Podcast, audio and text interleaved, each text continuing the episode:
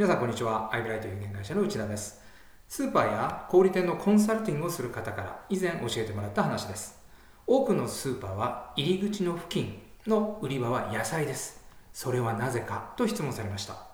思い返してみると確かに私が行ったことがあるスーパーでは店に入ってすぐに野菜売り場がありましたが答えは見当がつきませんでした。大きな理由の一つはスーパーの一番のお得意様である主婦は旬のものが多い。野菜から献立を考えるケースが多いから。例えば安くて新鮮なナスがスーパーに入ってすぐ売っていれば今晩のおかずは麻婆豆腐にしようと考えナスに加えて肉や調味料が一緒に売れるのです。これでスーパーの単価売り上げがアップします。こんな主婦の行動から売り場のレイアウトを考えているそうです。商品やサービスだけではなく行動から考える。これはビジネスで重要です。この話は保険業に通じます。紹介が入手できない。依頼してもいい人がいたらで終わってしまうってことありませんか？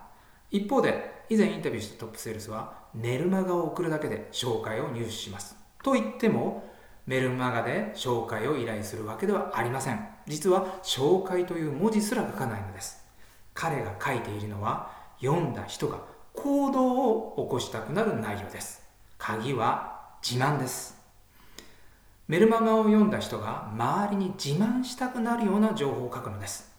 スーパーの話と同じでまさに行動から考えたやり方です。では自慢したくないなる内容とは何でしょうか？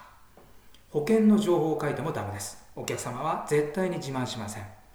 保険を選ぶ際に必要な判断基準を書くのです。例えば医療保険を選ぶ際絶対に必要な判断基準ともいえる日本の医療制度について書くのです。これを読んだお客様はランチの時目の前に座った同僚に「お前日本の医療制度について知ってる?」と自慢します。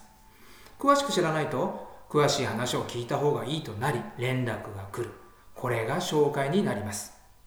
行動から考えるそして自慢。さらに判断基準を伝える。これがメルマガで紹介を入手するポイントです。